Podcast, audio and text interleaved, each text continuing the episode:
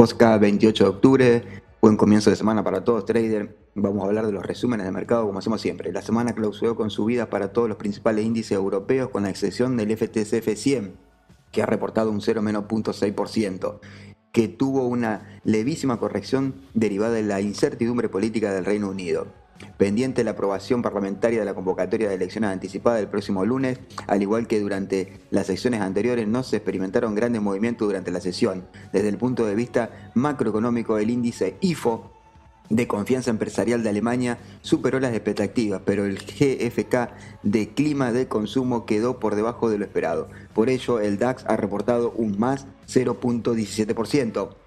Tuvo un comportamiento discreto el Eurostock 50 con un más 0.9%, estuvo rondando su máximo anual sobre los 3.600 puntos. Por otro lado, dos sectores que han destacado son el de lujo gracias a los buenos resultados de Kerim, que ha reportado un más 8.70%, y el automovilístico siendo los resultados de Daimler un más 1.58%.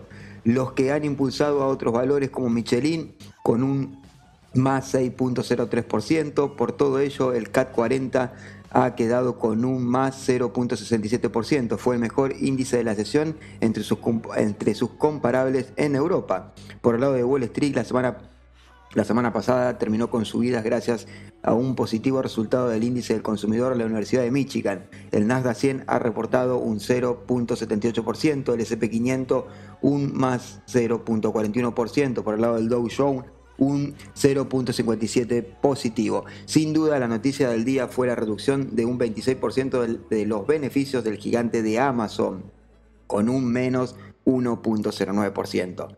En el mercado de divisas, eh, tanto el euro como la libra volvieron a caer a efectos por la incertidumbre política del Reino Unido, que se mantendrá como mínimo hasta el día hoy, lunes. En cuanto al mercado de materias primas, en el mercado del crudo, el, el Brent y el West Texas tuvo una leve pérdida. Ambos cierran, eh, cierran la semana con un balance positivo gracias a la caída de los inventarios de Estados Unidos.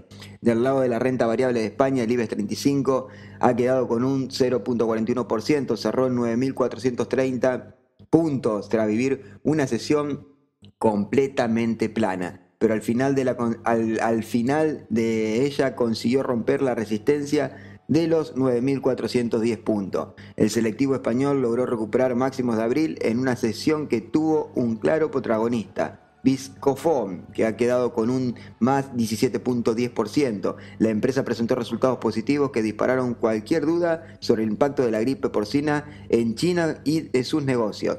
En cuanto al plano sectorial, el, financiero y el siderúrgico subieron, mientras que como viene siendo habitual, el de las utilidades quedó por debajo. Ese ha sido el, el, podcast del día 28 de octubre, nos estamos viendo al cierre de los mercados de Wall Street. Hasta luego trader y buen, y buen comienzo de semana para todos.